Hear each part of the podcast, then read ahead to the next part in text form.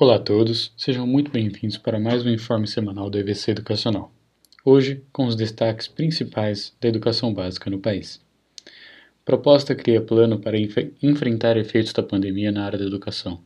O projeto de lei 3411 de 2021 busca enfrentar os principais desafios decorrentes da pandemia da Covid-19 no âmbito da educação, promovendo a busca de alunos que abandonaram a escola, o seu acolhimento no ambiente escolar e a reposição da aprendizagem, o que inclui também o treinamento de professores.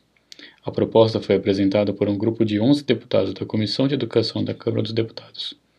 O projeto institui o Programa Emergencial de Aprendizagem dos Estudantes dos anos finais do ensino médio e fundamental e de acolhimento à comunidade escolar das redes públicas de educação básica, PAA. Escolas do município do Rio voltarão as aulas presenciais sem rodízio. A Secretaria Municipal de Educação do Rio de Janeiro, SMS, está montando um programa com planejamento logístico para que 1.543 escolas da rede municipal intensifiquem o ensino presencial. No momento, as escolas estão funcionando com rodízio de estudantes, que foram divididos em dois grupos, e a cada semana um deles frequenta as aulas presenciais, a adesão dos estudantes ao ensino presencial deve estar acima de 90%.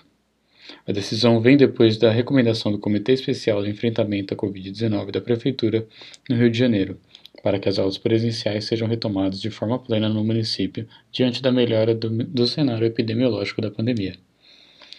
Aprovada a inclusão do empreendedorismo na, nos currículos de escolas e universidades.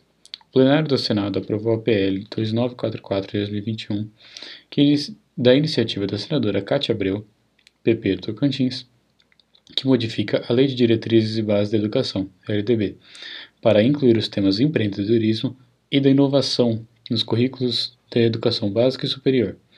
Cátia Abreu argumenta que a educação empreendedora já é uma realidade nos países desenvolvidos e que a educação brasileira ainda está centrada em pedagogias e metodologias relativamente dissociadas dos atuais desafios econômicos e sociais. Avança no Senado projeto de acompanhamento de alunos com transtornos de aprendizagem. A Comissão de Educação do Senado aprovou nesta quinta-feira, dia 30, projeto que pode ajudar o acompanhamento de alunos com transtornos de aprendizagem.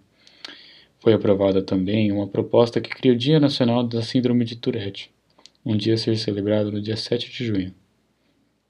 Essa síndrome é um transtorno neuropsiquiátrico caracterizado por tiques motores e vocais que podem causar constrangimento aos portadores. Muito obrigado a todos, tenham uma ótima semana.